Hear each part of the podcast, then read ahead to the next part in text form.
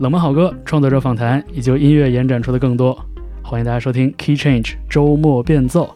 我是方舟。呃，今天的节目中，我们迎来了一位音乐人嘉宾啊、来到家里做客。大家好，我是来自明堂唱片的 Louis。嗯，我发现那个明堂唱片的音乐人，大家都有特别好的习惯，然后自报家门的时候一定要把“明堂唱片”四个字带出来，超好的那个职业素养，嗯能感觉出来。对，我感觉明堂唱片它不太像是一个就就传统的唱片公司，就是大家只是做 business，、嗯就是大家是一个大家庭这样，嗯大家是一起玩、一起做音乐的一个朋友的团体组合这样。嗯，是，好像有那么一些些东西是超出了这个所谓的商业公司的那样的一个框架的。嗯呃，其实之前对明堂的印象也确实一直是这样的。嗯嗯呃，路易在二零二三年的九月份的时候带来了一张全新的录音室专辑，嗯叫做《Blue》。从上线开始，包括我自己，包括我身边的很多朋友，我们也呃有非常密集的去聆听、去呃阅读、呃去感受，然后其实也有好多的这个讨论。然后正好这个最近路易在呃大陆这边巡演，然后巡演的间隙也录了好多播客啊，好多这个采访， 对这个，我作为排期比较靠后的一个一档节目，我其实压力蛮大的。很多朋友都在这张专辑的标题、它的设计，然后它的曲目，然后以及你最近巡演的这个主题里边看到了“蓝色”这样的一个字眼。嗯嗯，我们要不要开始先来在颜色或者在主题这个角度上去破一个题？蓝色这个颜色或者说这个概念是如何捕捉到你、俘获到你，然后成为了你这个作品和巡演的主题色？嗯，我觉得可能蓝蓝色这个颜色，就这张专辑的名字叫 Blue 嘛，但是这个 Blue 的专辑名其实是很靠后的时候我们才决定的，在很刚开始的时候它就叫三百英里。嗯就甚至我们就是我们就是就叫它是专辑这样，它并没有一个名字。嗯，但我们决定叫 Blue 的这个过程也很快，就是我们就大家挑一些名字说哦 Blue 就就 Blue 了，因为觉得它是最契合的，是最简单的，就是没有必要让这个专辑的名字太有距离感。那我们也可以选一个很难的名字，让大家都看不懂。嗯是，对，但是我觉得 Blue 它就是一个你用最简单的方法让大家知道这张专辑应该是什么样的内容，就你包括延伸那个情绪嘛，嗯呃，但是也是因为你看我们决定这个专辑名字这么简单，它可能也是代表着我们其实在做这张专辑的时候，它这个意向就已经很明显了。嗯就所以就我们会决定他专辑名的时候这么这么顺利，因为这张专辑它讲的故事就是就一段感情的结束嘛，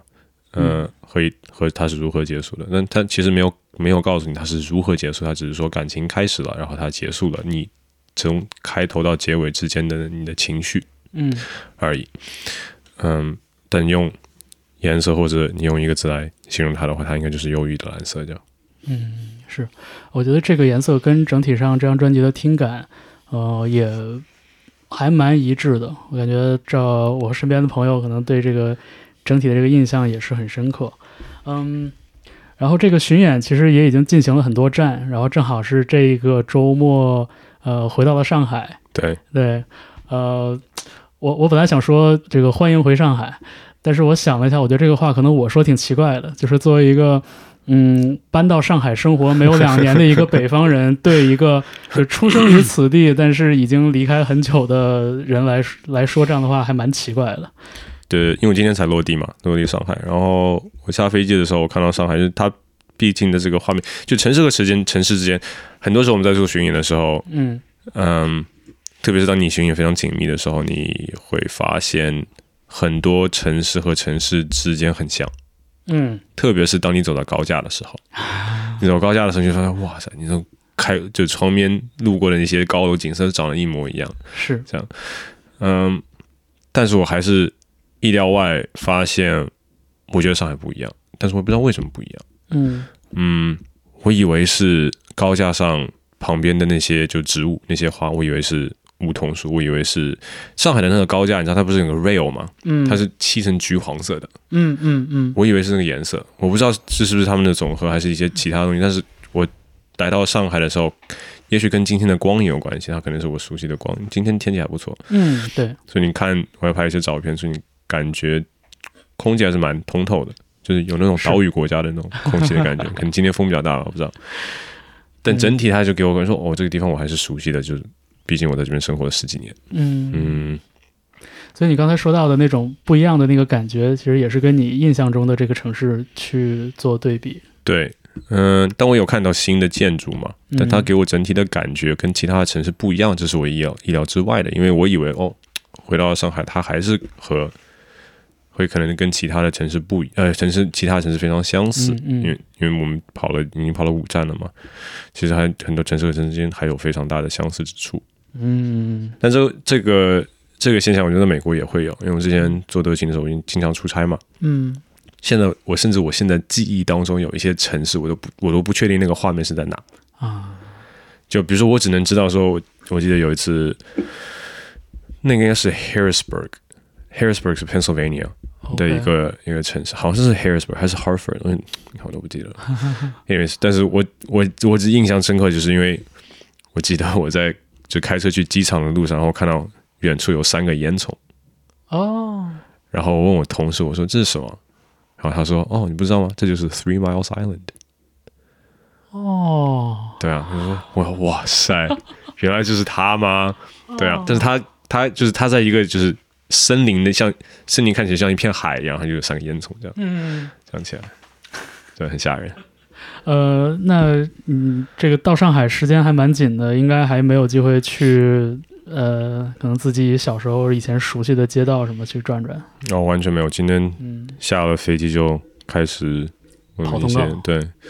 嗯，但想我可能之后有机会可以去一下，像因为我之前在新华路嗯生活了一段时间，我现在在徐汇区也生活了一段时间，嗯，但感觉徐汇区为什么不知道为什么就感觉跟新华路的记忆点不太 一样。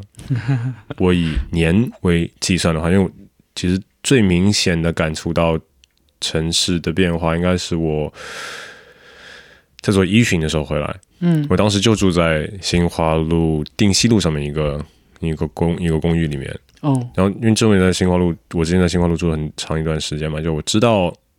我小学应该在什么位置，我就是从我老家的位置开始往我小学方向走。嗯但是我现在我现在知道为什么我没找到它，是因为我现在步伐不一样了。哦，你明白吗？就是你小学的时候觉得说哦，大概走这样一点，大大概比如说你走十五分钟嗯嗯嗯嗯的距离应该是，然后我现在走了十五分钟的距离跟小时候走十五分钟的距离不一样了嘛。是然后我就走过了，然后我就说，哎，怎么没有一个楼看起来像是就是 like remotely close，、啊哈一一点都不像这啊样子。哈然后才开始往回走的时候，发现好可能是这个楼，但它现在是个银行，但是连门都不一样了。就是我还我还去那门口的，就是看门那个大爷，还问 他说，哦，这边原来是不是个小学？这样，然后他说不知道，就是连大爷都不，我不知道这大爷也许他是新搬进来的，啊，有可能对，然后门口我记得小学的时候，它还有一个，就我在读小我在那边读小学的是，诶，是小学吗？小学还是初中的时候，有一阵子就是很多女工下岗，嗯，你知我不知道你知记我不知道，那我知道，然后就会有很多女工在，至少在那个小区里面，就他们一起开了一个那种小吃店、面店，啊，就在小区门口然后我们下学的时候、放学的时候都会去那边，就可能点个一两面、是二两面，嗯然后什么，然后那面超好吃。九十九十年代下岗再就业的那个时期的事情。嗯但那些就什么都没有了，完全完全不不存在了。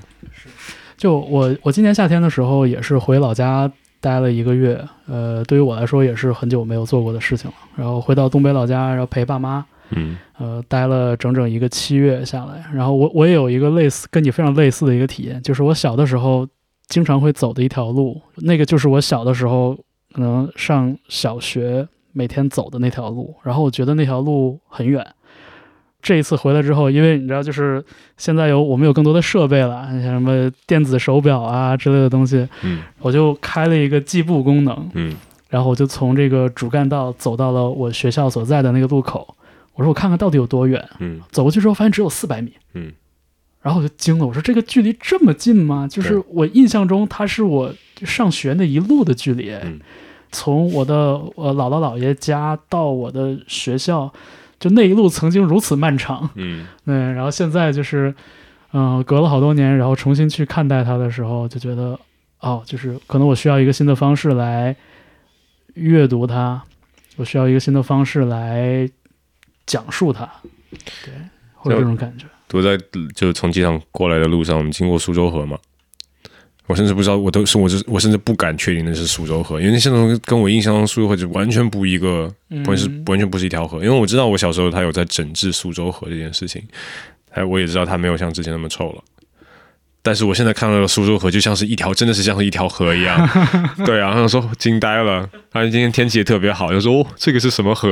上海除了苏州河还有什么河？是，那我因为我我爸爸是，嗯，我今天我小时候，我爸妈还会带我去，有的时候会回我爸老家嘛。然后我爸有的时候会讲说，哦，就在我爷爷门口，他现在已经是不是一条河了，是一条路。但我爸会有的时候会跟我讲说，哦，你这边原来是一条河，然后他会跟他讲，就会跟我讲一些，就是哦，我小时候在那边玩的一些回忆，那边抓虾什么东西，完全想象不出来，因为他嗯完全已经没有河的痕迹了。就包括像成都的时候也是也是，我在成都，嗯，我在那天我坐在计程车上，然后闽南唱片的主理人李天镐他问我说，他说你知道成都之前最嗯最普遍的交通工具是什么？我知道是船，对，我知道是船的原因，是因为我发，我就那天我在就在玉林附近，就是逛街聊走的时候，我看到一张地图，上面有密密麻麻的很多的河道，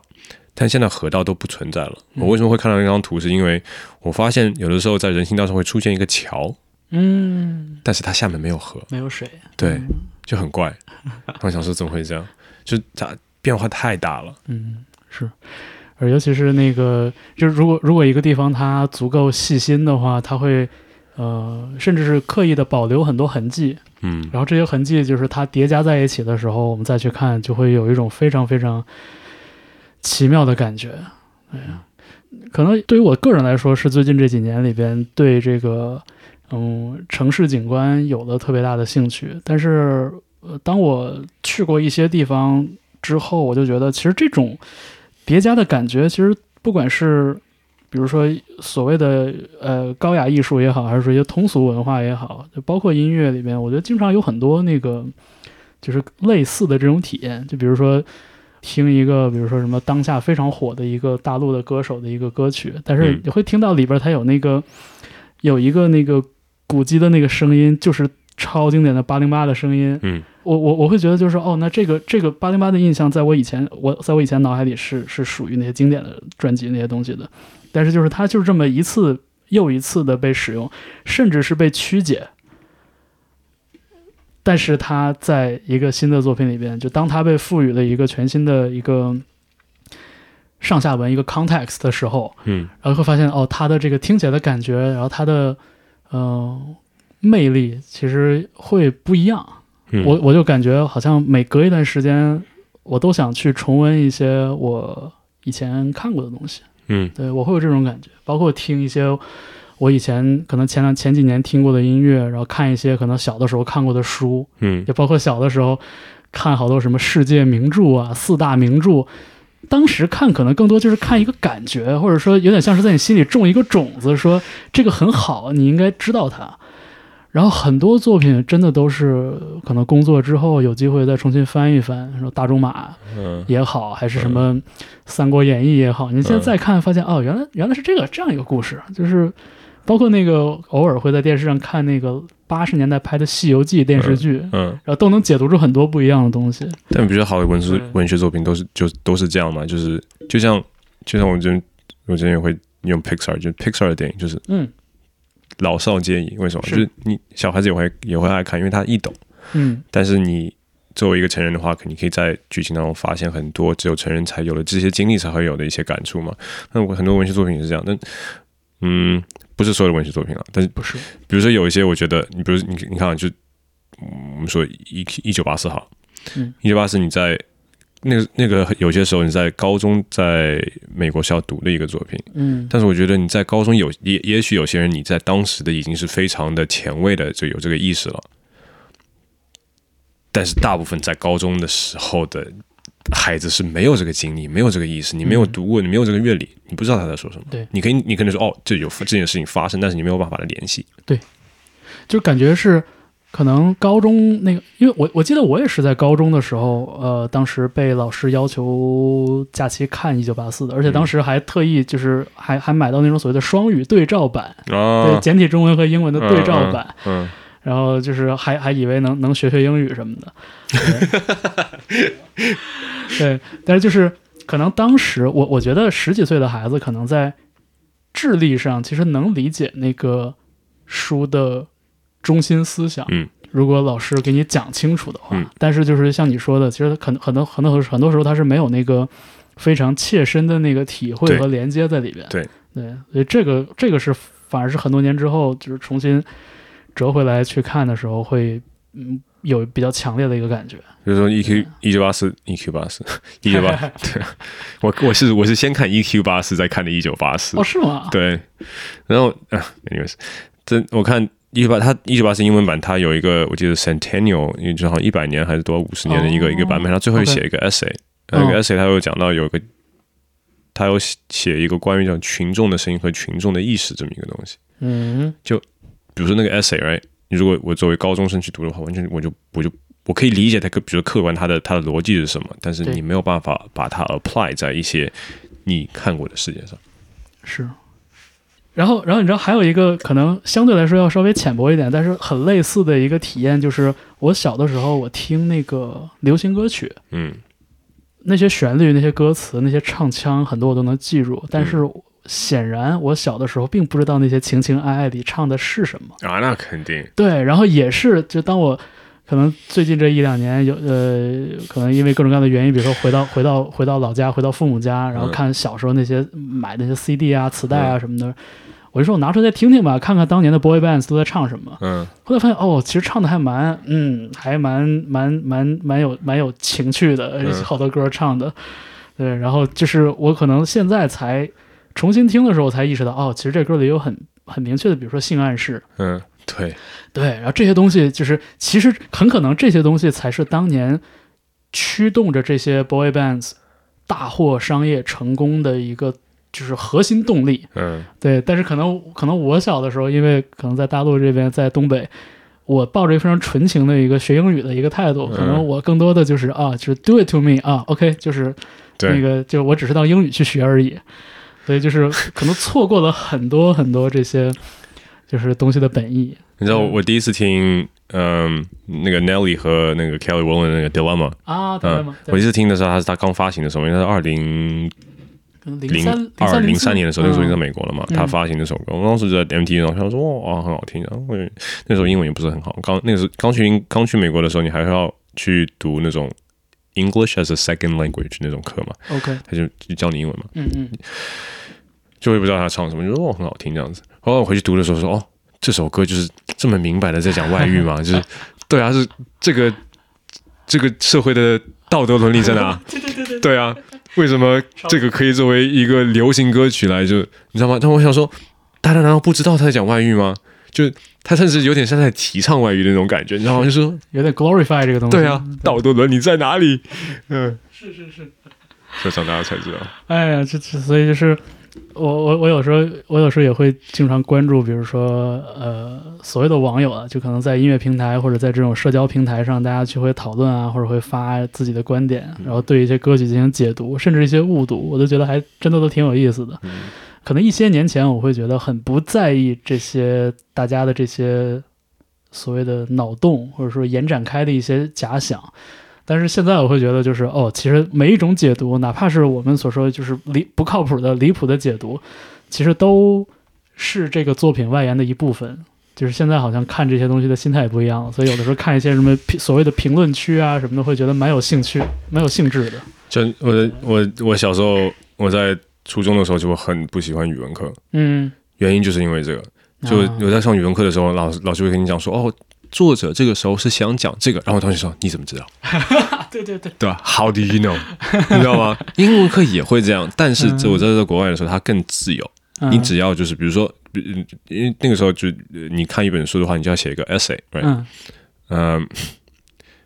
我印象深刻的其实不是书，是我当时的英文老师，他非常喜欢 Matrix。 OK，然后我们上英文课的时候，我们就看 Matrix，嚯，就一我们一堂课比如四十分钟，我们就看 Matrix。看 Matrix，你但你肯定不能，你肯定得写一个 essay，right？然后他就说、哦，你要以这个，因为 Mason 当时很多人讲 Neo 就是 like the savior，right？啊哈那、救世主，你要用这种宗教的视角度来去，比如说你要去解释这件事情，嗯，然后写 essay。但宗教可能只是一个嘛，你可以用其他的方式去解释它，对，但是它就你的评分不会建立于你跟老师的理解是不是一样，或者你跟老师的理，你跟老师理解作者的理解是不是一样。嗯他只会说你有没有 evidence，你有没有足够的呃文本可以去 back up 你的你的这个、嗯你的 thesis，嗯对你只要可以 back up，你这个 essay 就是高分。这我觉得可能是跟我印象最不一样的，就是我可以写一个很飞的内容，我只要可以找到一些蛛丝马迹，我觉得它是就可以。是是，就是我我印象中，虽然我我留学时间很短暂了，但是我觉得我到国外的时候上的第一课，写的第一个作业，那个课就很简单，就叫 critical thinking。嗯。相当于是第一课就给我小小的震撼了一下，就是哦，这个原来是我一直所缺的，一直是我需要的东西。嗯，因为可能我本身我就很喜欢阅读，我也很能理解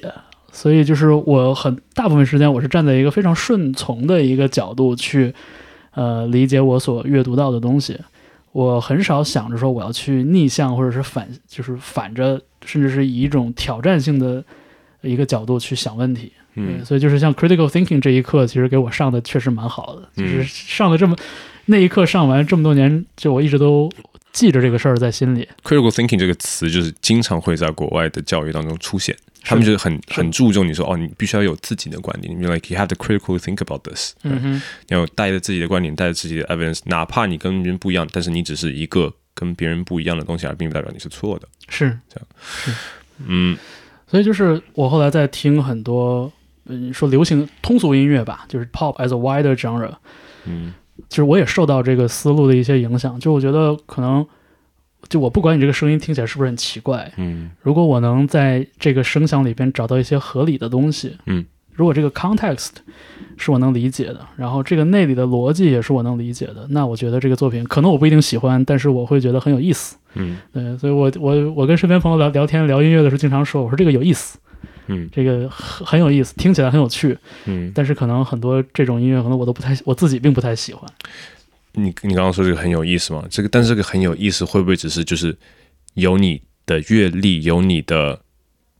经历和你阅读量之后，你才会觉得有意思？因为比如说你在你在解读一首歌，你在解读一个文本的时候，你其实在用我们之前读过的东西，我们之前看过的电影去解释这件事，因为我们之前有之前的经历嘛。嗯，就对然后你你你相当于你在用你那些你你知道那个余华有本书叫什么？阅读是一个温暖和百感交集的旅程。你看过那本书吗？没有，就这句话我印象很深刻，嗯因为我觉得就是这样。但阅读你可以把它当你可以把这个词换掉，但就是阅读理解，它也是个百感交集的旅程。为什么它是温暖和百感交集旅程？是因为你在读一个文本的时候，你会想到哦，我之前看过这个电影，有这个画面，哦，跟现在我看到这个文本。跟我当时的画面很像，我之前看过另外一本书，它就它就是融合一个宇宙，相当于你活在这个宇宙里面，然后你觉得这个很有意思，因为我们是有这个经历。是但是你在解读这个音这首歌的时候，你也会用你之前的生活经历放到里面说，哦，我觉得这个很有意思。但是这个有可能只是限于我们的经历而已。呃，确实是这样，而且我觉得伴随着这个经历的积累的过程，其实也是从狭隘到宽阔的一个过程。嗯，我我能记得，就是当我刚开始喜欢音乐的时候，我喜欢它的东西是什么。嗯就我曾经以为我喜欢的是一些很高尚的、高于音乐的东西，嗯比如说跟摇滚乐所绑定的一些概念，是爱与和平与自由与反叛嗯意，识形态那些咯对，非常的非常的意识形态。嗯但是经过一段时间，我就慢慢从那个狭义的这个这个音乐的概念里边就就走出来了，因为我发现，嗯首先这些包装的很美好的这些意识形态的这些词，其实背后也都有一个，比如说很典型的商业逻辑的驱动，嗯或者说它背后的跟种族和阶级有关的这样的一些一些背景，嗯也就是它有点像是祛魅了，对于我来说，嗯然后同时就是说，这个过程也随着说我听了各种各样的东西，哦，原来我知道音乐不一定非要有那个哒哒哒那个失真吉他的声音，就嗯这个音乐可以可以是别的声音。嗯那唱也不一定是唱，也可以是说。对，嗯所以就是我觉得，就是从一个听音乐这一侧的角度来说，就是我自知自己有一个松绑的过程。然后这个，然后你知道这个松绑的过程里边最重要的一课就是 hip hop。我觉得你刚刚讲的挺有意思，就对你来说可能是音乐风格，嗯对我来说，我我也我也有这个松绑的松绑呃松绑的这个经历，嗯但是我松绑的经历是，当我意识到我可以不用觉得，当有媒体说这张专辑是特别好，我必须喜欢它的时候，但我不喜欢它的时候，我还要一定要听它吗的时候，嗯然后我就说哦。那当时我觉得年纪年纪轻的时候就说，哎呦，权威说这张专辑是好的，它一定好听，就是你必须要去听它，你必须喜欢它。我觉得这件事情很不很没道理。但是小时候我就会就没有足够多的阅读呃听音乐的经历的话，就会说哦，我应该喜欢它。嗯但是这个这个词听起来就很奇嗯怪，什么叫我应该喜 欢它，对吗？对，嗯。但你你刚刚说就是像音音乐风格，对你来说它是一个，但会不会是因为就是你是什么时候第一次接触到说唱音乐这种？我其实我其实应该是上，呃，应该是上高中了。上高中之后，也就是十五六岁的年纪，然后当时也是听到了一些比较经典的，呃，比如说 boom bap 和呃，像就是应该现在想应该是偏东海岸的东西比较多，嗯、t h e Roots，然后呃，Biggie，嗯呃乌坦这些东西。虽然它的那个文化意涵很陌，让我觉得很陌生，但是嗯这个音乐听起来其实并不会让人觉得有一种距离感。就嗯其实那个那个很容易跟着摇起来，说说白了。嗯但那个时候理解非常浅，我我现在就我还有那个当年买的 The Roots 的那个打口 CD，那个 Things Fall Apart，嗯，就那张那张 CD 真的听了好多年。听然说好后像那个封面是那个有人在跑在那个，跑啊，那对个啊黑白封面的嗯那那个个，对，所以就是我觉得那个时候也奠定了一点，就是我对嘻哈音乐的一个理解吧，就是我可能一直会希望，就是说能在里边听到一些，比如说。嗯，更有 soul 和 jazz 的这些元素在里边的。就如果它有这些元素的话，可能我会觉得更亲近一点。嗯对，会有这种感觉，然后才慢慢的又开枝散叶，包括身边也有非常喜欢 hip hop 的朋友，他们会有带来一些更新的一些东西，然后他们会会逼着我听，嗯，然后包括也会看书啊，然后慢慢的理解说这个音乐为什么它是这个样子的，就是为什么它是现在听到的这个样子的，等等等等，对。我因为因为我一直是一个比较纯粹的听者的角度，所以嗯这个过程对我来说就是既漫长又丰富。那我我听歌经历可能跟稍微有点不太一样，比如说你你听了一首说唱音乐嘛，嗯，你会去专门的去看去试图去理解这个歌词吗？会，我从来都是一个很爱做阅读理解的人。我不会，我我比如说我在高中的时候，我第一次听到 Tupac，right？嗯嗯、我甚至我真甚至不知道他 Tupac 名字要怎么混，我一直我一直我高中的时候一直叫他 Tupac， 啊，我甚至叫他 Tupac，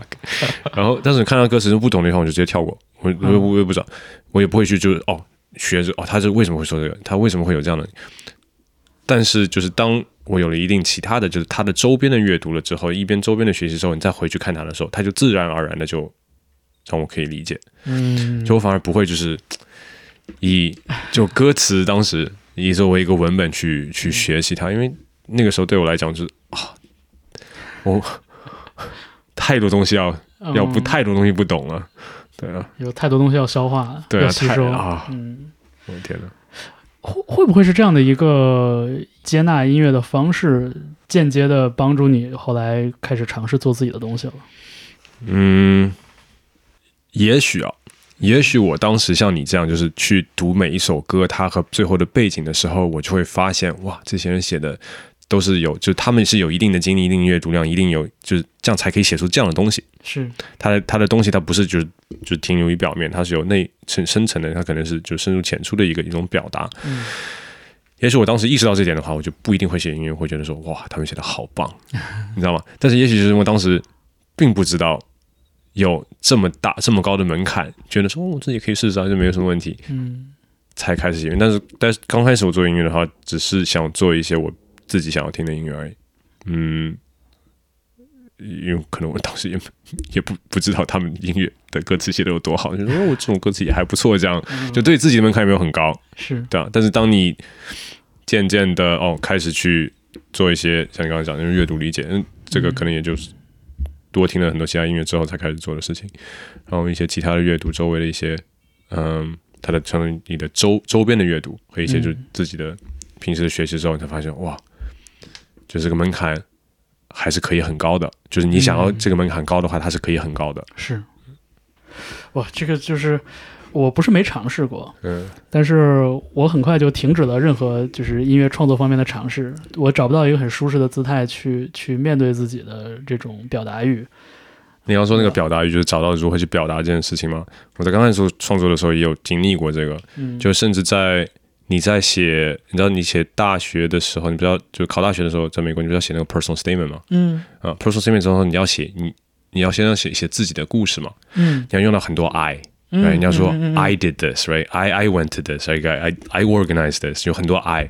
我那个时候就非常不非常不喜欢用 I，是，我我我觉得很就很不好意思，外国人不完全不会有这种毛病，他们就说哦，我这是我做了这件事怎么怎么样，就是我可能跟就中国的文化也许有关系这样，但是我在写歌的时候也会有这样的问题，就是为什么你看像男孩，我都是用他，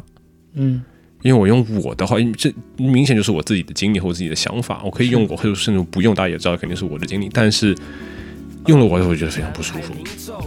但是用它就可以避开这件事情。嗯那这这个可能就是像你刚才讲的，就是在在找，我当时也是在刚才创作的时候也是在找一个适合我的表达的方式，会让我可以满足我的表达欲，但是又不会让自己变得不舒服。是是是，花香很香甜，他房间走前，那根香烟也灭了，水仙也谢了，天渐渐的暗的快入夜了，夜和昼日交接了，他自己盖上被子，安静的哽咽了。男孩抓紧领口，顶着严苛眼光一直走，有些感觉是说不出口，就像有些烦恼让人抓破了头，眉间皱了皱。男孩翩翩起舞。右脚踢起地上的尘土，有些感觉是说不出口，就像有些烦恼让人抓破了头，眼角揉了揉。男孩学会了社交，学会逢场作戏的诀窍，学校里学到的往往不实用，学会了如何避免糜烂在物质中。他交了一些知心的朋友，和他经历一些知心和分手，和他大笑打消时间或对海大叫。他发现朋友是麻痹喷剂最好的麻药，朋友们各奔东西，为谋生。空气里不再饱和着笑声，他强颜着挥手告别时，保持联系像是找点字，重塑的告别词。他觉得不散的宴席也散了，他叹了口气，他说也该习惯了。他发现夜和昼日交接了，他自己把灯关了，安静的哽咽了。男孩抓紧领口，顶着严苛眼光一直走。有些感觉所以就是你像关于《Blue》这张专辑，其实在各个地方，包括你自己在这个音乐平台上写的这个非常详细的，有点像 liner notes 一样的东西，嗯其实你也你也始终都没有避讳这个事情，就是这张专辑其实它有一个很 personal 的一个很私密的这么一个缘起吧，可以这样说。我不知道像这样的一个缘起，或者说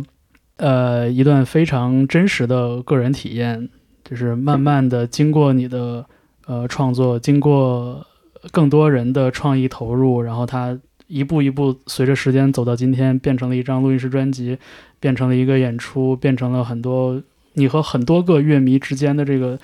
这个连接，它早就已经不是当初起点的那个样子了。嗯，就是这个过程有没有过那种，就是觉得 like this is way too personal，或者是你在重新去看待这些作品、表演这些作品的时候会，会有一些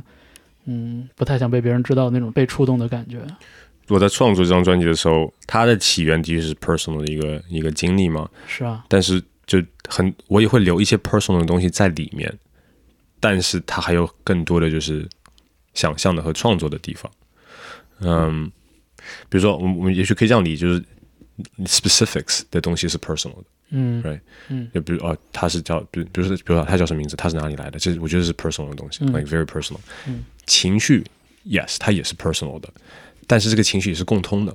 就是比如说我我现在在经历这个情绪的话，我相信你也有类似这样的经验，在跟到这种这种，大家都有这样的经验。是就这个是 personal 的经验，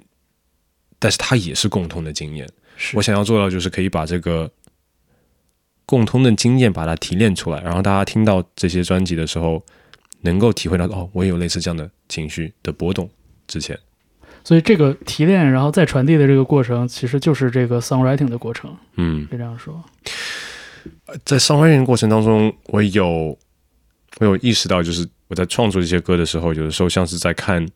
就从第三方的角度看自己一样。嗯我之前想过一个比喻，就是我感觉我年轻的自己就像是在搭一个公车一样，嗯就是我我永远只是在看我眼前的一些画面飘过，嗯，但是我不知道自己在搭一个公车。但是当我有一定经验和一定的阅读量之后，我就发现说，哦，我是在这个公车上面，然后我会跳下这个公车，然后我看这个公车过了，可能有下一班公车又来了，然后我知道公车，我可以想象这个我如果我在这个公车上我看到的画面是什么样，就是你可以把自己抽离开，嗯嗯，在写 blue 的时候，有些歌我必须要把自己带入到那个情绪，但有些歌我也需要把自己抽离开。就是会不再拘泥于一个单一的视角。其实这个视角，可能当你不自知的时候，你觉得你看到的就是全部；嗯，但是当你知道了这个更多的背景上下文的时候，就是你会知道说，哦，原原来这只是很多辆公车中的一辆而已，对那种感觉。嗯，这张专辑最后一首歌叫《Lights》，嗯他想说的就是这个角度的转变。你可以用角度转变去理解它。他想说的的 light 那个光，它就是在《When I》这首歌当中有说到，就是嗯，我狂映着你眼里耀眼的光，就是我曾经在他眼里看到了那束光，嗯，因为我觉得是 very flattering。是，但是当就是我们分手的几年之后，我再遇到他的时候，发现他眼里没有光了。嗯但是这个这个观察是个非常主观的观察，客观的观察是，我发现了他眼里没有光，他的光只是不投向我而已。嗯，这就是角角度的转变嘛。是是对是，你，你主观的话，你就只能看到他对你自己的的变化，对，这个，然后你的观察就停止了。但是你，如果你可以跳下那个公车，你去看这个这件事情的话，你就知道，你才能发现，他眼里不是没有光了，只是不投向你而已。我真的让我认不出你熟悉的我声引导我寻找你眼底那潭泉水，那条江流，那片群岛，那片晨雾，曾经温柔的那束光。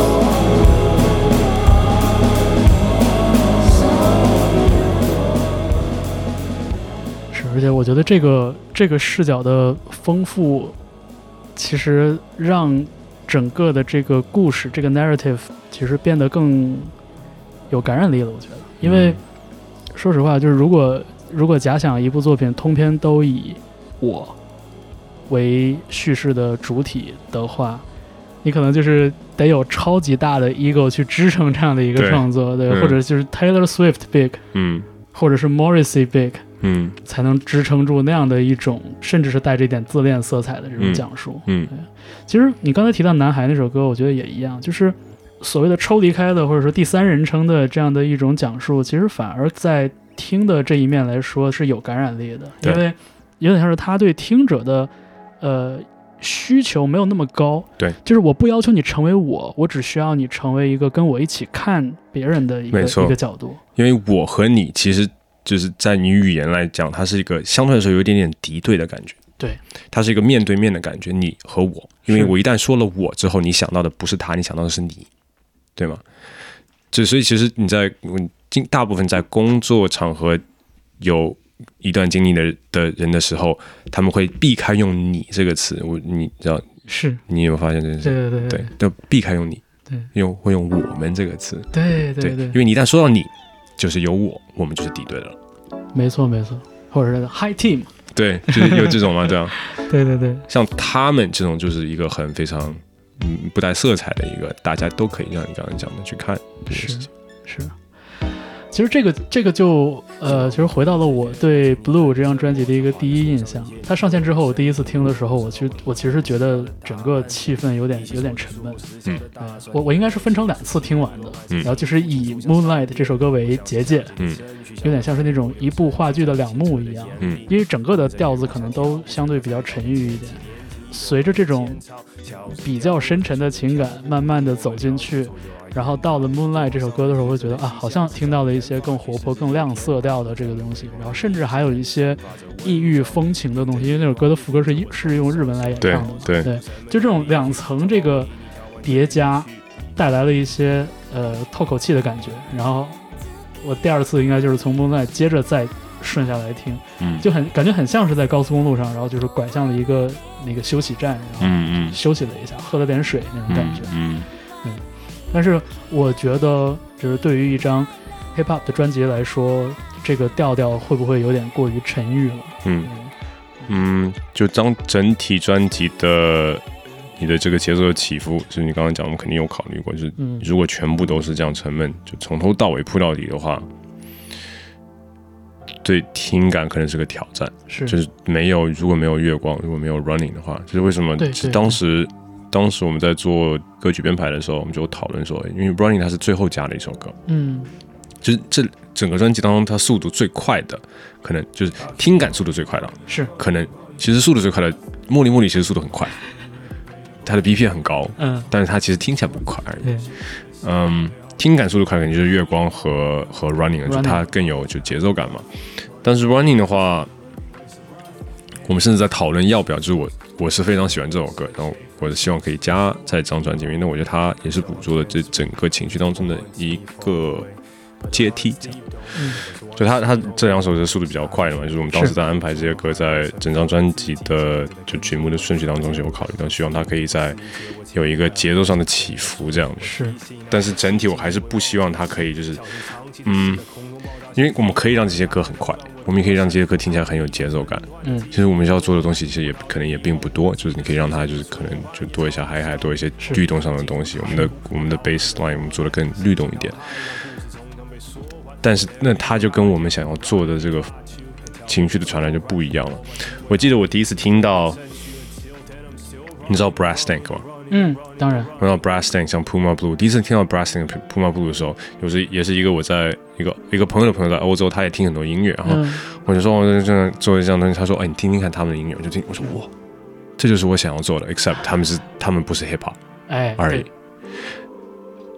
那但是就是，也许就是我们在听这张专辑的时候，我们以 hip hop 为以一个标准去衡量它的时候，它就不是个 hip hop 专辑了。但是，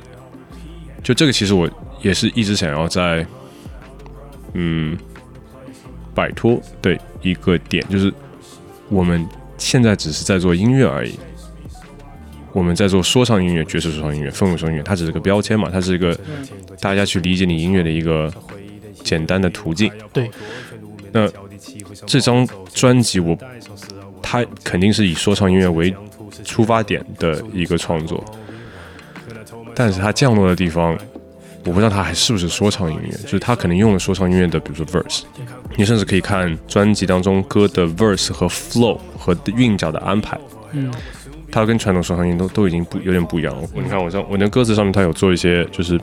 嗯，有一些笔记对，就是我会把韵脚都画出来， ，OK 这样的颜色的，就是不同的韵脚嘛，就是嗯你哼可能看不同的歌的话，你会发现，你歌听起来它感觉像是没有在押韵，但是它是有在押韵，只是它在我在比如说在四个半中押了不同的韵，但是你听起来不会觉得不顺。嗯我想要达到就是这个，因为我曾经一度陷入一个就是写词的时候，我发现说哦，我必须要用韵脚来嗯来推动这首歌，嗯嗯，它就会很大程度上限制我的表达。嗯因为比如说我这个韵脚已经写完了，我下回我必须押这个韵，那我能写的只是两个韵脚之间的内容，我写不了什么，就我的空我的创作空间是其实被我韵脚限制了嘛。明白最舒服的就是我写的这个韵脚，我我可以放开，那种感觉像是你喘了很大的一口气，你的你的呼吸是那种的感觉，你的呼吸不是一个 bar 一个 bar 一个 bar，你的呼吸是一段一段的，然后你可以跟着我的录音当中的呼吸去呼吸。嗯这样，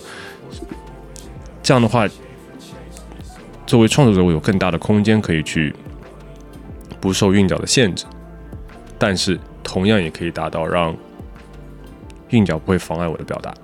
因为我有更多的选择，我更可以去选择我想要说的，而不是选择我怎么把这两个韵脚连在一起。你刚才说到那种就是一个更复合的一个处理韵脚的这个思路，我觉得对，就是可以让它听起来也许会更复杂化，但跟我给你看那个的话，就就可以很清晰看到，是就是有是不同的韵脚，它是连在一起的嘛。是但是它其实是一个，就是我甚至在唱的时候，如果我不看这个图，我甚至会忘记我当时怎么设计的。但它有的时候，它只是一个，就是嗯、我想象的是你要用画的小，就是一幅画的样子去理解它，因为它它的声音就是有些韵脚，比如说我们两个字韵脚，有些韵脚是四个字韵脚，但是它是隔着一句韵，比如说啊先先韵了这个 A B，然后然后变了 C D E F，然后又变了 A B，然后 C D E F，比如说我们是这样韵的话，嗯中间还会有一些字，那些字是像是星星点点的韵脚的声音出现。它先提示你，比如说有“星”这个字，又出又出现了一个“星”这个字，然后这我会在节奏声中哦强调这个字，然后最后它就出现了“星”，然后它又是又消失，它是忽隐忽现的这种声音的感觉。嗯你可能就是如果你不看这个的话，你不知道这个东西我们是设计在里面的，但是它设计的在里面的时候，就会让你听感感觉非常的舒适。没错，就是这个韵脚它的存在还是会给听感这一边带来比较明确的一有个是对，而且这个特特效特果特别是一些，就是它是在短句里面，它是在一个你的词语的末端或者词语的的前端的时候，对你的 groove 也是有帮助的。因为有的时候，你特别是当你想勾画一个 groove 的时候，你是你你不能都是在正拍里面，你要有嗯正拍、反拍，然后所以你在一个字有的时候在正拍，有的时候在反拍的时候，他就明白，然哦后这个 groove 是这样的，嗯你是大概这样的一个一个 groove。是不是这个也是一部分的原因？就是你你在之前的那个 liner notes 里边有提到过，就是你想刻意减少一下 hi hat 的这样的这种很框定时间的这种声响的运对用。就因为嗯，hi hats 就你当然你也可以，就是你可以有 hi hats，然后你可以跳入跳在这个 hi hats 之外，但是这样就很明显，嗯你就失去你就失去了一个就是时间的模糊度。嗯就时间模糊度，其实在这这张专辑当中经常出现，像嗯在三百英里，像三百英里的 Part A and Part B 嗯之间，它是有点点重叠的，你可以你可以听那个地方，但是那个地方就是我 Part A 我是到最后就慢慢慢慢的拉长了，嗯因为如果太紧，我可以对着 BPM 唱，唱完了之后你会觉得觉得听感不好，因为它太太太紧了我。觉得觉悟和空空副驾驶西将机驾驶赛事赛季早已结束。有我大志，方向盘以一百英里的时速，在五号公路的沙漠，心里扬起了尘土和落地的大或者像嗯，Lights 最后也是这样，我刚才有说到，Lights 它我我把那个字拉到了相当于 chorus 的第一个 bar，第一个 kick，因为我觉得那样的结尾才更有力度。嗯，但是你听着 BPM 跟着 BPM 听的话，就会觉得哦，这个时间最后拉长了，就对不上。在夜里直到夜上的孩子提醒我要警惕黑夜中的埋伏，离开了调频讯因为之前我在我在和一些嗯的采访在聊的时候，嗯有时候他们就会说，他说、哦、这张专辑的歌听起来，有的时候你甚至会放弃押韵，然后说这就对了， 就是嗯。我我们现在说了这个事情嘛，嗯就说了我们当时的设计，但是我更希望大家听的时候不知道这个设计，嗯而只是通过我们做的这个选择而达到了一定的表达。嗯，就是比如说像 Light 最后，我觉得那个音达到那边的时候，它更有冲击力。我我不需要你知道我是怎么做这个设计，我只是要你感觉到这个时候冲击力是就可以。是嗯，我不需要你知道我们这韵脚是怎么做的，但是你只要感觉这个韵脚听不出来就可以，或者你觉得说这个韵脚它没有妨碍你的你的你的听感就可以。嗯它是一个不应该是存在的东西，它应该听起来更像是一个，就像长河一样、长江一样，这 样就是它是缓缓的流动，但是你会看到不同，嗯，散落在江面的一些光斑。嗯是。 My heart and soul, I need you right here. 而且呃，我我确实觉得就是像少了一些对节奏或者对律动的这种强化之后，嗯，我能感觉到就是其实整个这张专辑里边文本和你的人生的这部分其实更突出了。嗯，对，而且我我非常有共鸣的一点是因为可能我我一直是跟比如说跟主持或者跟播音这方面一嗯的工作呃打交道，其实就是你在说话的过程中所带出来的那些额外信息，嗯，对，比如说编曲的部分不变的情况下，嗯，那这个歌曲的情绪是怎样被推高上去的？哦，对，太重要了。光从人生的角度来说，我可以有几种方式，比如说我用更大的声音去强调这个事情，嗯或者说我用更快的语速、更急迫的呼吸，嗯呃啊，然后甚至是一些呃，比如说更多的比如说意涵很厚重的这种词汇的运用，就是嗯从从语言和人生的角度来说，其实是有一些方法的。哦，太多了，对，然后在这张专辑里边，我就听到了一些类似的这样的对整个叙事的强化，哇通过通过对人生的处理没错，来来来体现出来的。嗯但是我恰恰是蛮被这个点打动的，因为我觉得，当你用语言去讲一个故事的时候，嗯就这就是你把一个故事讲得栩栩如生的一种方法。嗯，人性化的那种，它其实很很多的细节嘛，包括你在你在你在什么气口，你怎么呼吸，对你的声音的力度你怎么操控，比如说对像 Drive Slow，它最后不是还有琴吗？还有琴吗？还有琴啊，还有琴啊，对，这个我录了不下一百次，哦，我是从一百次当中挑出了四句最好的。你眼底上有泪，但心里还有情吗？还有情吧，还有情呢，还有情啊。就甚至嗯，就在第二个 verse 中还有琴呐，那个听起来稍微有一点点哭腔的声音，嗯是只有一百次当中录成才录成了一次。就但是那个是最好的，一听就是哦，这个对了，嗯，就是它。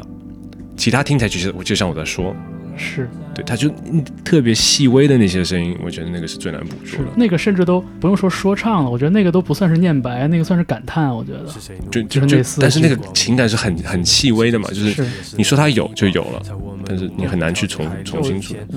如果用传统的说唱方式去说它了，它就不是这个味道了。就是我们我们可以就是有个你知道传统的 like jazz hip hop 的一个 beat，right？我们嗯然后还做的稍微流行一点，然后就以以很勾勒的 flow 去唱它，嗯就很明显的 flow，你知道它是这样的，然后韵脚可以做一些就精细的一些韵脚的设计啊什么的，但它听起来那个情绪输出就不是这个情绪输出了。嗯这些情绪，你说它是就是深层的情绪，但是它其实应该在内心它是激烈的，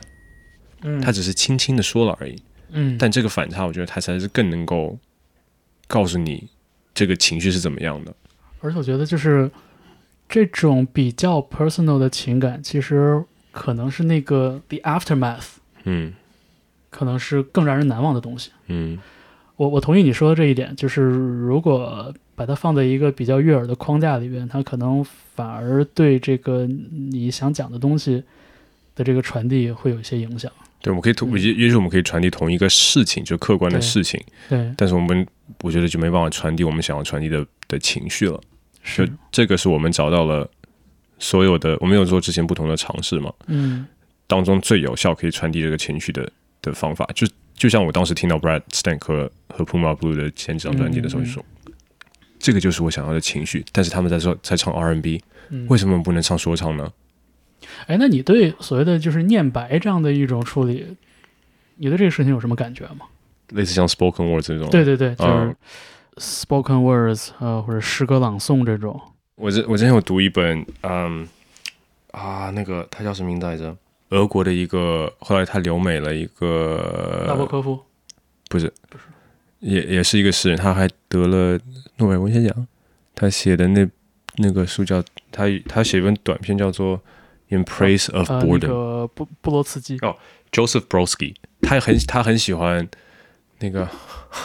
那个诗人叫什么名字？奥登，阿赫马托那个娃，嗯，他就会分析他的诗嘛。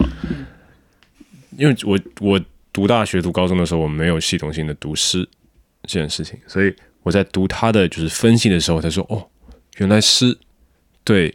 节奏的处理也是这么重要。嗯就是你在他们在选词的时候，也会选择这就是你这个这这个诗读起来你的节奏是什么样的。是，或者是曾经我不知道这件事情，我就不是说哦，那其实就随便选一个词。他们比如说有些他就适合于很用很短的词，因为他想要这个词是读起来就是这样的节奏，嗯他可能特别要选这样的词，因为这个这个词读起来是这个节奏，跟下一句是什么，他们都是有设计的是，这样的一个，嗯，就你刚回到你刚才讲的，就诗的这个节奏，也许跟说唱。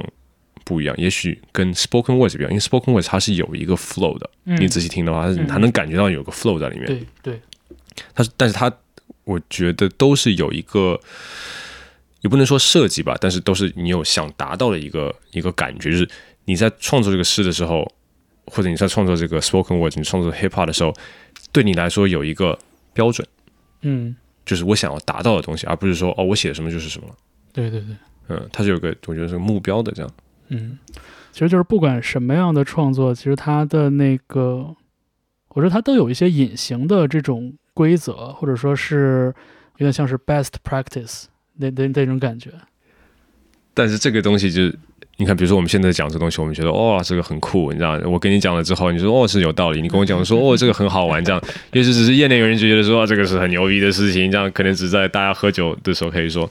但是如果这个我们也是在创作的时候要考虑，如果这东西只是我们自己在玩的东西，它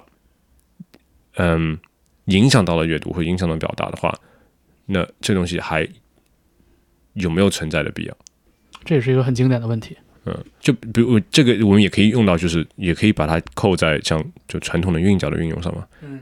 因为大家最开始做说唱韵的时候，大家都会想要说，哦哇，这个韵脚牛逼，哇，四韵，我整句都在压这样，对吧、他也是会嘛，就是我们在玩一个技巧，我们就是只是个圈内人在喜欢的东西。是，你影响到表达这个东西，你整个歌词写出来就没有没有任何的意义，或者是你觉得它非常的牵强的，这个有存在的意义要吗？跟也许对深度乐迷，哇，这个很酷这样，嗯但是大部分听音乐的人可能还是就是我我们在听一个音乐，嗯或者听一个表达一个一个情绪嘛，就就希望有个可以共鸣的点嘛。对你刚才说的，这也是一个很经典的问题。我觉得不只是音乐创作，我觉得各方面的文艺创作、电影、绘画，我觉得都一样。就是大家有偶尔有时也会聊，就是说，那如果一个东西你需要去跟人解释，你需要提供一些注解、一些 footnotes，去跟人讲说这个东西有多好，就这个算不算好？对吧？就是也是啊，呃，就我觉得这个这个就是前些年，我觉得在可能在大陆这边呢，可能像独立电影这边就有很多讨论。对，对，就是可能什么电影专业的人会说啊，这里边其实有很多很厉害的调度啊、运用啊，嗯这个 narrative 它怎样怎样的，但是可能观众就是说，我看还是你看，嗯，也也许可以从另外一个角度看，就是他就像我刚才说的 Pixar 电影一样，他对于你深层乐迷，他是一个这样的理解，嗯但他呃如果可以对就是普通乐迷，他也可以达到就是哦，这个叙事是清晰的，然后这个情绪表达是是干净的，这也就成功了。对就是你只要你这个东西，你表面有东西，你也可以挖是这个这个境界很高，对，就不是说不是说你这个东西可以挖，它就是不好，嗯或者说我挖了这东西它就不好。对，这是应该是分开的两个东西的。嗯，是，嗯、刚说好多关于韵脚这事情，我其实还有一个问题，就是我很好奇，呃，跟跟专辑也有关系，就是当我们试图去传递一些情感的时候，我们会用很多的比喻，嗯嗯，可能比喻是修辞里边最常用的一种方法，嗯对，呃我们把一一些东西比作什么东西，我们用可能像光、用月亮这样的意象，然后去去试图让这个东西变得更容易共感。嗯，对，就是我我不知道你日常是怎样捕捉像类似于比喻或者是修辞，呃这样的一些灵感或者一些点子的，也是你是有刻意的去收集，有从朋友那里去抓取，还是说嗯到用的时候再现想？嗯因为因因为因为这样，就是我曾经跟我一个前同事我们聊过，我说我说咱们试试一天说话正常说话正常上班不用任何的比喻，嗯，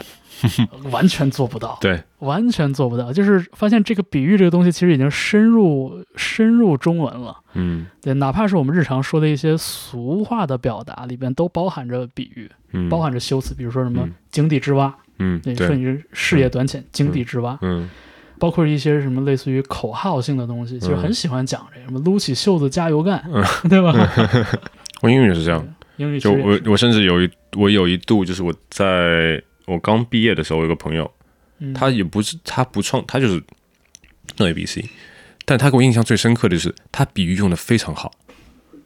就他是一个也是跟我一样读读 double E，他也没有做很多的阅读，我也不知道为什么他比喻的很好，就有你问他一件事情，他有的时候就想一下说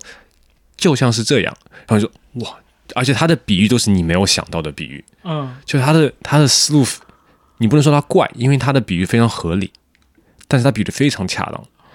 我不知道他怎么做到的，就这个事情我也不知道答案是什么，就是你如何让自己的比喻更进步。但是比如说有一些技巧性的东西，你肯定是可以做到。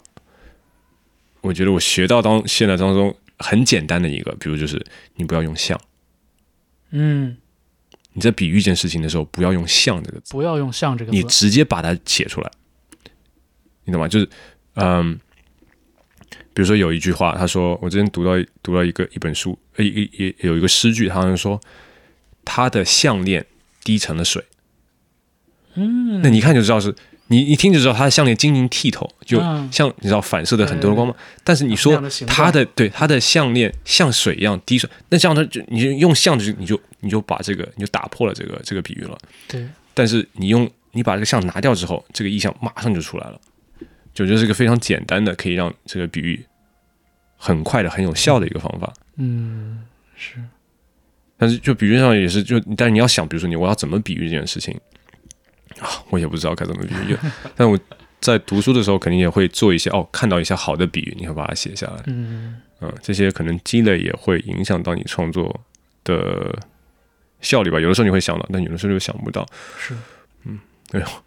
不知道该如何克服这个难题。哎呦，就是就看来看来确实还是很多时候靠这个呃本能，但比如说我们 instinct 这个东西，它很多都是都是就是你的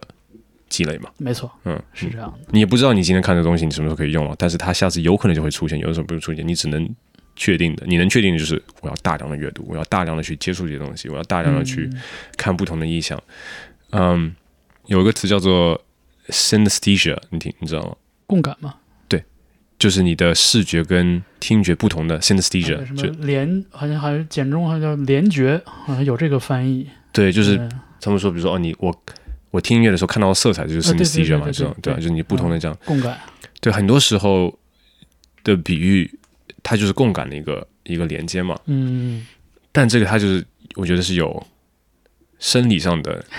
很难克服的东西，就是你没办法克服它。它它就是你当你我们的大脑学习到了一定的程度之后，它就是它它其实是杜绝你的共感的，嗯，它对不会让你的，你知道吗？对对，我觉得智智性和理性的层面上来说，应该会抗拒这个东西，对，它就会它会把你的的分开。嗯，对，这个嗯肯定是一个很难。是，呃，我我还有一个问题想问，就是哦那个你开车的时候喜欢听什么音乐？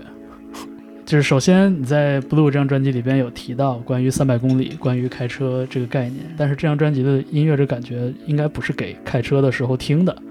对，因为我自己不开车，嗯对，所以我会好奇，我是不不知道，就是像那种就是开车出行很多的人，就是你开车喜欢听什么音乐？ I saw you in a sundress under the moon. I saw you getting undressed in this very same room. Sparkle light, disco, disco, disco light. 这张专辑当中有非常细小的声音，就包括有些歌里面有一些底噪，都是我们就特别加进去的一些底噪，它的混响，它不同的混响，有些是房间内混响，有些是在更宽广的混响，比如是像呃 Daylight Saving，它就前面是基本没有混响，你甚至连和声都没有混响的这样，到后面就混响打开，这些细节在车里面会是听不到，很难听到。嗯，像 Drive 呃 Drive Soul 也是刚开始它有一段开车的声音，你在开车的时候你也听不到，嗯你的磁带的声音，就是磁带声音你就错过，就它很多细节，它都是在这个歌里面，你只有在一个比较安静的环境里才听得到。也我也不我不是说就是。然后你只能在一个安静的环境里听，但是就是我至少我在做这首歌的时候，我是在这个环境下听这首歌的。嗯嗯当然，在我觉得开车的环境下听的话，因为我的我开的车的隔音很差，嗯所以这些细节我是肯定听不到的。如果放在车里面听的话，我就会听比较律动性比较强的。我要听的话，其实我很少去听我熟悉的音乐，哦，我更多会去听新的音乐。我在上班和下班的时候，是我想到乐句最频繁的时候。哦，对，就会有时候听一下会说，哦，这个旋律可以这样唱，或者就是，嗯、我不知道你有没有想过一个，就有没有经历过这样，就是你你有听一首歌嘛，然后你把那个声音调的稍微小一点点，嗯，然后你以为你听到了这句话，你听到了这个乐句，但是这个这个乐句不是在这个歌里面，是你自己想到的，就你把不同的声音捕捉起来，然后你解你理解了这个乐句，你以为它是这样唱的，但它其实不是这样唱的，你是你你说的是你就是想到的是一个完全不属于这首歌的一一个旋乐律句对。哦，就你会你听错了，有这个感觉，呃，或者有一个很强烈的感觉说，哦，这个地方如果这样唱就更好了。我更多出现的情况是张冠李戴，嗯，就是我在这个歌的和声走向里边，我哼出了另外一首歌。 对，就我我我一般会我一般会干这种事儿，呃，对，就跟不太一样。但是我我明白你说那个意思了。嗯，但或者你听，我有的时候听到一些就一些说唱的音乐，我说哦，这个地方如果你可以停一下，或者你换一个东西的话，这边就更好了，这个 punch line 就更就怎么样，就这样一种。嗯这个时候，这些我是如果我这坐在一个房间里面的话，我专心去听它的话，我反而不会有这样的想法，哎，我就需要去开车，然后我有一些新的画面在一直涌入我，嗯，就会像洗澡的时候，我也不知道为什么洗 澡跟开车很像这样，对，会有一些新的东西涌入我，然后我又在接受它的时候，它就会有一些奇妙的化学反应，然后让你说，嗯然后那个时候你又是往往很难捕捉它的，为什么？因为我就是拿在手，我就是在拿手机在放歌，嗯然后我要捕捉我要捕捉它的话，我要把手机拿下来，然后再换成那个那个麦克风形式，然后再录它。然后录完之后，我很有可能又没办法回去听它，因为我有我没办法去改它的名字嘛，然后开车，嗯嗯嗯是所以就会忘记这件事情，然后就是不忘不了嗯对啊，嗯，这个很可惜。呃，蛮有意思的一个情形。哦，对对对，你说这个情形确实跟那个大家所说在那个洗澡的时候唱歌那个感觉很像。嗯，对，好像就是某一些束缚在这样的场合里面被拿掉了。 呃，也许可以这样理解，就是很多时候，因为我们现在太太逻辑思维为主了嘛，嗯你在开车的时候其实不是很逻辑的，我不知道你有没有发现哦，你不开车，嗯但是我特别是在我在开熟悉的的的旅程的时候，我相当于就是一个我大脑就是在下线的一个状态，哦，我明白你的意思了。嗯嗯嗯，对他他我只要就保持在这个就可以，我不用思考什么事情，所以嗯我我感觉我可以更嗯容易的去接收一些事情。这个这个理解啊，是我现在给他的理解啊，不不是代表就是你知道，是嗯是，是而且有点像是就是大脑不用再那个认真想身体要做什么，对，就是有点像是用这种方式把它自然地把大反脑应解放出来一样。嗯嗯，包括以前我采访过大提琴家，然后他们也说，就是为什么在台上一定要把这个曲子背得滚瓜烂熟，没错，就是因为他说我在台上我根本不可能花心思去想。下一个音是什么？我可别拉错了。就是我必须得把这个巴赫的无伴奏拉到滚瓜烂熟，然后我在台上表演的时候，我才能让肌肉去完成这部分表演。然后我的脑袋去想什么呢？去想情感。没错，对，这是王健说的。哦，都都是这样，我们嗯表演也是这样，就甚至录音也是这样，嗯，就你在录音的时候，跟我这些录的所有的歌全都是必须全部背下来，就是我你给我第一个字，我可以用一个唱到尾啊，的那种，你这样才可以知道我的情绪应该怎么抒发，尽量让思考不介于你的表演。是你一旦思考了，你的表演就炸了。是的，是的，就你要是的让情绪自然的流，但是你可以就是，我感觉有点像是就是，比如像像一个床单一样，就是你可以、你可以勾起这一块地方，你可以勾起这一块地方，让它有个大大致的形状。嗯，但是剩下的东西你要让它自然的就是散落。这样的话，你才有一个就是重点，可能就就这两个重点，其他要散落。但是如果你有很多要抓起的地方，这个看起来就很怪了。嗯，你控制太多，你都都控制不好。所以我们要拿吹床单干嘛？ 只是只是想象而已。呃，觉得是很有意思的一个比喻。 哎，这个这个聊聊了好多有的没的哈。其实我觉得音乐作品是一方面，可能这个音乐作品背后，呃，如何思考和感受音乐的这部分，可能也是就我现在越来越感兴趣的一个一个一个角度。嗯嗯，虽然可能没有就一些特别具体的曲目啊、一些段落什么的展开，但是我觉得你刚才提到的很多像关于韵脚啊、关于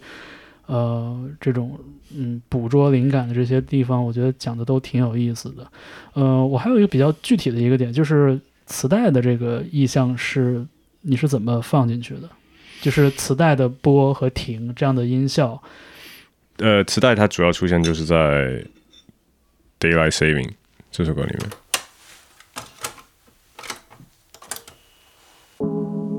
呃，十月五号好像是 Daylight 对 Saving，然后 Spring Forward Fall Back，就是 fall fall 的时候，我们往往往回调一个小时。嗯嗯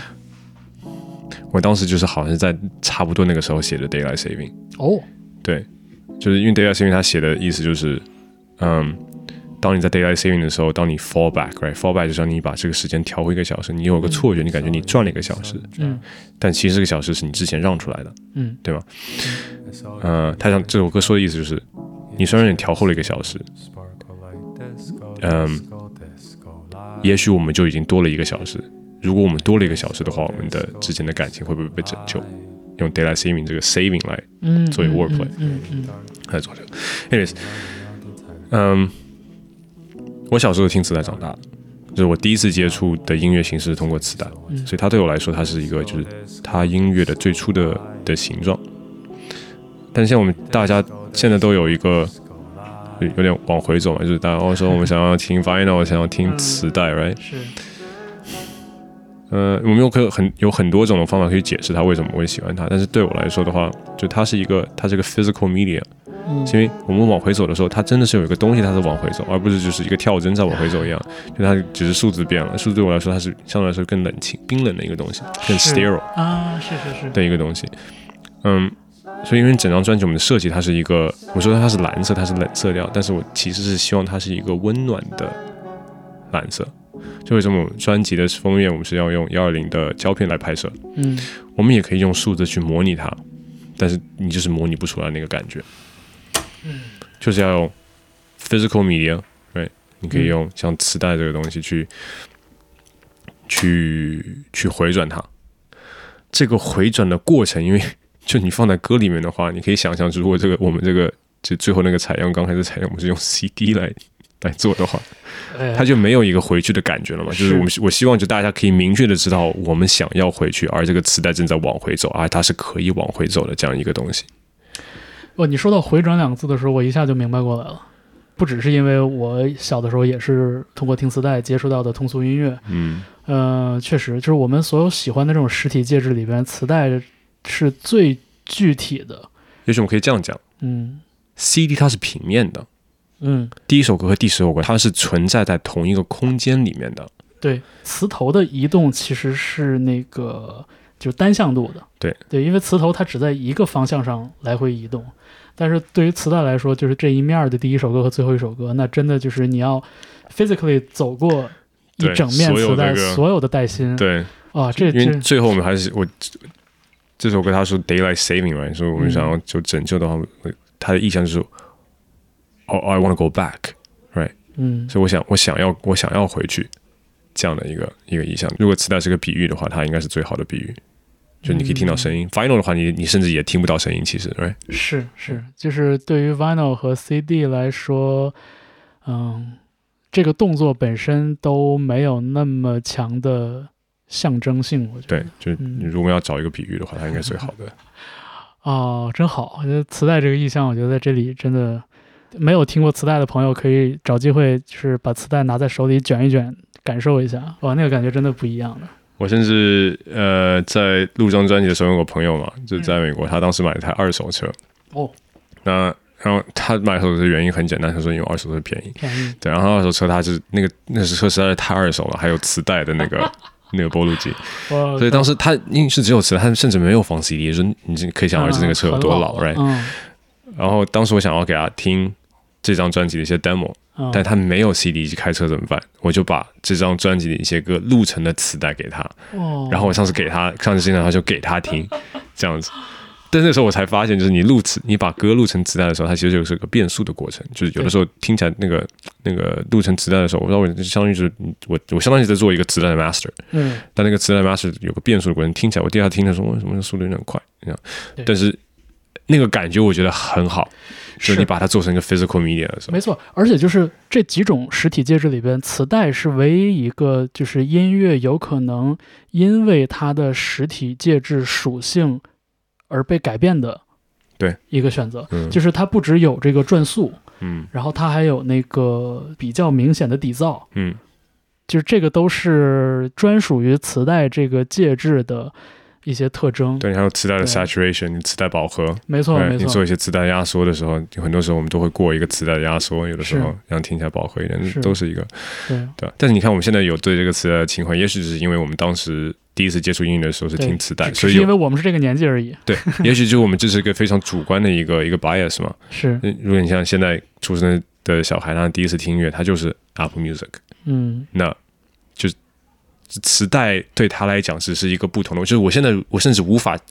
换位思考他们看磁带是怎么样的，你对懂吗？你，你也很难三两句话就跟他解释清楚磁带对于你来说的这个魅力到底为什么吸引人。对，但是嗯也许对他们来说，它就不存在。就是我我不管我们怎么跟如何跟他解释，嗯他都无法 get 到这个点，嗯，就是我们太主观了。是作为创作者的话，我没办法，就是。对对对，你就就很难很难这么周全的顾及到两面了对啊对，我只能以我自己的经历为主了。 行，呃，我最后还有一个就是很感兴趣的一个点，就是，嗯，你这一次为了《Blue》这张专辑所做的巡演，嗯，对，呃，最高密度的蓝这样的一个概念，我特别喜欢“密度”这个词，嗯，对，因为可能像我像我刚才跟你讲到，就是可能我最近这一年多的时间，可能对。可能对语言学方面的东西会有点有点感兴趣，嗯，语语言学里边也会讲，就是说一个语言它的这个信息密度是怎么样的，嗯对，所以之前会有人讨论嘛，就是说这个一个是语言的速率，一个是信息的密度。就嗯你像日日语可能就是一个音节比较多，速率很快，但是它的那个信息密度其实比较低。对对，然后你像可能可能中文，呃，就是普通话 Mandarin，它的速率没有那么高，但是它的信息密度是高的。这二者之间其实也有一个函数关系。嗯对，所以就是整体上来说，各个语言，各个现在世界上的通行语言，它们的速率没差出多少，但是呢，不能完全一味的追求语言中的信息密度。对，就如果你一味的嗯追求的话，就是说，那就意味着这个语言里的，比如说音调啊，比如说字形，嗯哪怕是比如说空格和停顿，嗯都要来协助去制造意义。这个东西太抽象了。嗯呃，尤其是对于可能音乐或者对于这种日常表达来说，其实不合适的。但是密度又是一个衡量表达的一个很重要的一个一个一个标尺。然后这个概念偏偏又出现在了你的巡演的这个主题里边，所以我就觉得这个就是我就第一眼其实被抓住的就是密度这两个字，就我好喜欢这两个字，而且我也觉得就是拿它作为一个落脚点，不管是它讨论语言，还是讨论情感，还是讨论颜色，我觉得都是一个很好的一个一个一个视角吧。就密度这个词，其实对啊，我觉得太棒了，这个是我也是很喜欢的一个点。这是一个嗯好的表达，嗯我觉得就像你刚刚讲的，它肯定不是一整句话都是密度非常高的词，这样的话对也会影响你的阅读，，对，但它是有起伏的，就像我们节奏一样，它应该是。可能有一个字特别的出彩，比如说我我我印象很深刻的是阿成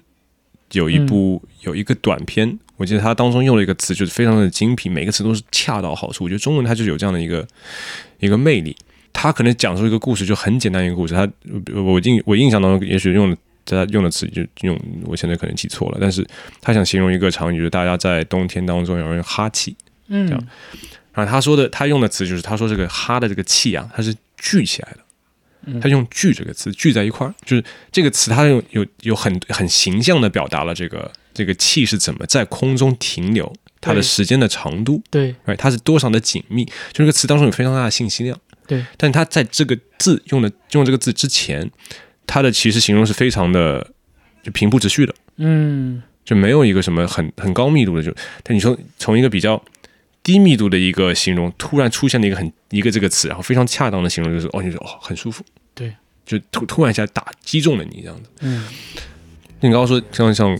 歌词的密度嘛，如歌词当中有一句他说的就是情的某粮我们吟吃温柔的演奏出一首情诗，欲望的火把的夜里让我失明，在黑暗里还没能适应情的某粮我们吟吃，是今时没流行。谁播下了就嗯远古的这个火就有很多的有很多密度，就是情的某粮，我们寅吃什么是某，什么是粮，什么是寅吃某粮，这个就对你对得对知道什么是寅吃某粮之后，你才知道是情的某粮我们寅吃为什么。那你放在这个语境当中，什么叫情的某粮我们寅吃，你就哇，这个信息量突然一下就亮起来了，这样， 我很喜欢这个歌词。嗯对，所以就是整张专辑虽然我我我不止说过一次，我觉得听感上来说是趋于沉郁的，但是呃，我觉得从文本、从演唱、从很多个角度来说，其实能感觉到这个密度的这个起伏。所以我觉得它并可能并不是很多朋友第一印象里边那个，嗯、可能没有没有 flow 或者没有没有律动的那样的一张作品。嗯，对，我觉得这个只是这个东西，可能它用另外一种方式被呃编织进这个音乐作品里边。嗯我们我觉得甚至都不是说隐藏，我觉得就是就是编织的另外一种方法而已。嗯，我在写就月光的第二段的时候，如果是月是银是魁，影子追着推着我们之间的暗示是明是媚，就是我我还特别选的单字来形容它，因为我希望这个字是有密度的，嗯是明和媚，然后它都是押韵的，就它是一个单字押韵，但是它它的它的意象是相对的，然后它的意象是非常明确的，嗯嗯，这也是我希望在这这个第二 verse 当中它有一个密度的不同，嗯嗯对我，我觉得你的就是这些歌曲里边，虽然可能你要看歌词来说，可能不同的 verse 之间字数没有差太多，但是我是能感觉出来，就是你在比如说到第二段 verse 的时候，其实那个整个的处理，包括那个所谓的密度，其实是有略有区别的。对我觉得包括 drive slow 什么都能听出来。对对，嗯，你刚刚说的密度，所以你刚刚说密度的时候，我就很开 心，因为对，对是我们在在创作的时候，也是在思考一个东西，就是你怎么让这东西听起来更有弹性。对，嗯，它不是一个平铺直叙的东西，因为你可以让它听起来就是哦，我很简，就嗯，我在做《男孩》或嗯《鼓队车上告别》的时候，我觉得它是个诚实的作品，嗯但是我希望它可以做到更好的地方，就是如果我现在去看它，但是我我们很难做到这一点嘛，就是嗯我们都在成长，我们回去看我们自己的作品，都会觉得我们自己的作品是破绽百出的嘛。但是我希望就是我回去看《男孩》的时候，我有更多的东西我自己可以去挖掘，说哦，我之前有做过这样的事情，我之前有做过这样的事情嗯它是有一一定的深度的。但是老实讲，我当时做男孩的时候，我没有在思考这件事情，因为它是个就是纯输出这个东西。嗯你捕捉的画面当中，它得有视焦的地方，你不能整张嗯画面全都是聚焦的，嗯，你不能用一个什么你的 f stop 是什么你十什么十二就全都是对对上焦的那种，大白天拍的，对吧？嗯你得有一些就是重点啊什么的。是嗯，但你也不能太失焦。但这个嗯这个拿捏，我们觉得我们也在不同的创作当中在学习。嗯有的时候就可能这样就太实焦，大家不知道你在说什么。是但是做布鲁的时候，我觉得我有这样的机会了，我有足够多的经验、经历和足够多的阅读量，可以去埋一些东西在里面。嗯嗯，这些东西我可以留给跟我同样有阅读经验的人去解读，嗯他不一定要所有人都都就是他一个就很直面和表白很嗯是表表面的东西，它也可以留给我未来的自己去说，哦，这东西还做的做的是可以的。但是回到我们刚才讲，就是我们都想要做一个未来的自己可以认可的东西，但是我们都是做不到的。那有有的时候我们会太沉迷于这个，嗯而让这个作品，这这也是一个就是你要得自我把控的一个点。是嗯 But we meet a violent end in the violent hour under silent pen. 我其实一直在 Silence 在我在创作 Blue 之前，在在挣扎的一个点，就是我如何摆脱我之之前的创作的习惯。嗯我甚至一度就是想要不创作，然后去忘掉创作的习惯，真的是会忘掉，我真的会真的会忘掉你创作的习惯，就是你会你会。你一旦在这个这个模式里面，你会跟着这个模式去做。你太久不做的话，你会忘掉你当时是怎么设计，然后你会换用一个新的方法去设计这个这些东西。嗯韩国有个很喜欢的 rapper，他叫做 e s e n s 我之前看过他的采访，他就说他他出作品也很慢，但他就是他是非常的 hip hop 的 hip hop 这样。嗯嗯，他出作品很慢，然后问他说为什么，他就说，我如果我一直输出的话，我的作品就会非常小，而且我有非常多的重叠的地方，因为你没办法控制自己的成长，嗯你只有给自己留时间，让自己摆脱之前的创作习惯，你才可以有一些新的突破。我我当时听到的时候，我就哦，对，没错，就是这样，就是我我也是这样，就是我希望我有的时候我就是我想我想要赶快忘记之前的东西，其实就是我们不断的实践的过程，也是不断的确认自己做事方式的那个过程，就是会是越做就越熟练于自己的这个已知的，甚至是已经验证过的方法。然后啊你就跳不脱它。对，对，你就没办法就是创创立，因为你他的就是你的思考会把自己拐回原来的习惯的道路。是。但是与此同时，其实又能很清晰的感觉到，其实作为一个广泛意义上的创作者来说，大家总是有这种探索新东西的愿望的。嗯，乐迷或者是这个受众喜欢这个创作者，因为他是这个样子，但是创作者他却一直，嗯，保留着那个追求新东西、探索新东西的本能。嗯所以就这两者永远是错位的，永远是在跑开的。但我觉得这个问题也许不是一个创作者的问题，也许是一个呃销售者的问题吧。因为如果你作为一个创作者的话，这特点来说不是个问题嘛。嗯嗯，确实，就是我觉得可能这个话题往外延伸就大了，就是你说关于是，呃，文文化产品的生产消费也好，还是说，嗯受众所谓的乐迷听音乐的习惯，或者他们对音乐的这个接收方式。等等等等，我觉得这个确实可能可能就是一个我们需要再录一期的节目的一个一个一个体量了。嗯，。呃，anyway，我觉得就是有机会跟呃陆一能聊一聊这张 Blue，我觉得是特别高兴的一个事情嗯，今天其实也没有完全把自己摆在一个访问者的一个角度，我可能更多的是是喝喝酒、聊聊天的这样的一个状态。嗯，对，所以就是用这样的方式来录这样一期节目，我觉得还是挺开心的。嗯，我也觉得很棒，因为我觉是得我们聊到了一些就传统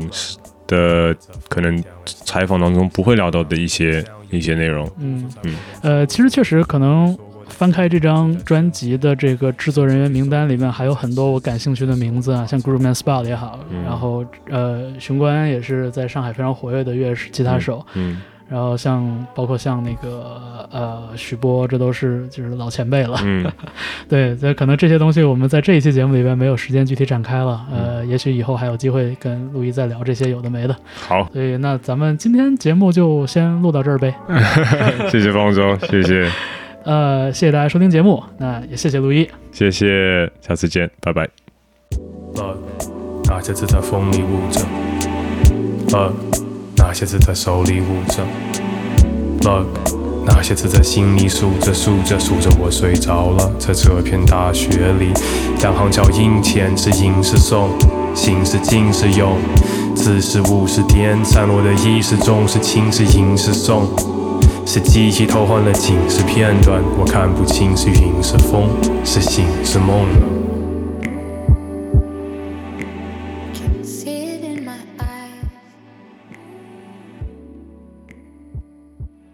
Try my best to get to your